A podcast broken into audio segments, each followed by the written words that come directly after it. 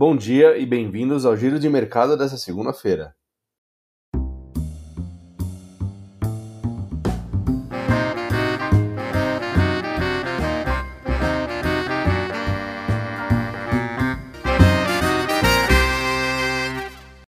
Apesar da semana com o noticiário agitado, o Ibovespa fechou a semana passada em forte alta de 5,09%, nos 125.706 pontos, quebrando o recorde nominal do índice na quinta-feira. Apesar dos novos lockdowns anunciados na Europa e na Ásia, a bolsa brasileira foi impulsionada pelas notícias positivas da eficácia da Coronavac e também pela performance das ações ligadas a commodities. No cenário político internacional, o destaque da semana vai para os conflitos políticos nos Estados Unidos. Após o vazamento da ligação do presidente Donald Trump ao secretário de Estado da Geórgia, pressionando a reverter o resultado das eleições no estado, o Partido Democrata conseguiu reverter e confirmar a quinquagésima cadeira no Senado, o que lhe garante a maioria na casa, uma vez que o voto de Minerva, em caso de empate, será da vice-presidente democrata Kamala Harris. Em resposta, apoiadores de Donald Trump invadiram e vandalizaram o Capitólio, sede do Congresso dos Estados Unidos, durante a sessão que certificaria a vitória eleitoral de Joe Biden.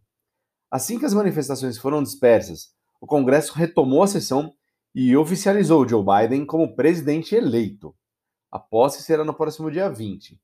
Apesar de ter insuflado o eleitorado, Trump afirmou que fará uma transição de poder pacífica, mesmo tendo reafirmado que discorda do resultado das eleições.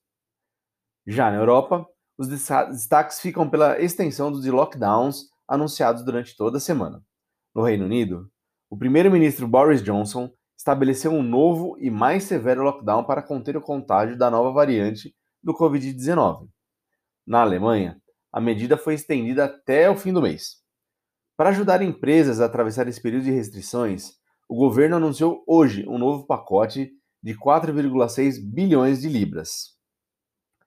Aqui no Brasil, as preocupações quanto ao risco fiscal voltaram a ganhar força corroboradas pela afirmação do presidente Jair Bolsonaro de que o Brasil está quebrado e com a incerteza em relação à eleição no Congresso.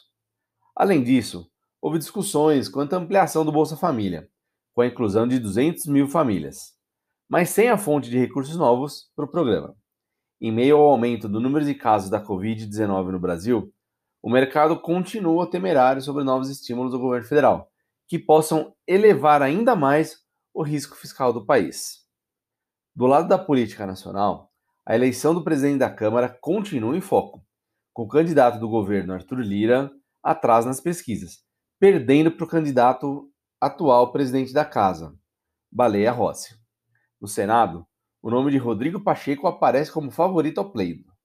Na economia brasileira, a FenaBrave divulgou que o país licenciou 2.973 mil veículos em 2020, um volume 23,1% menor que o visto em 2019.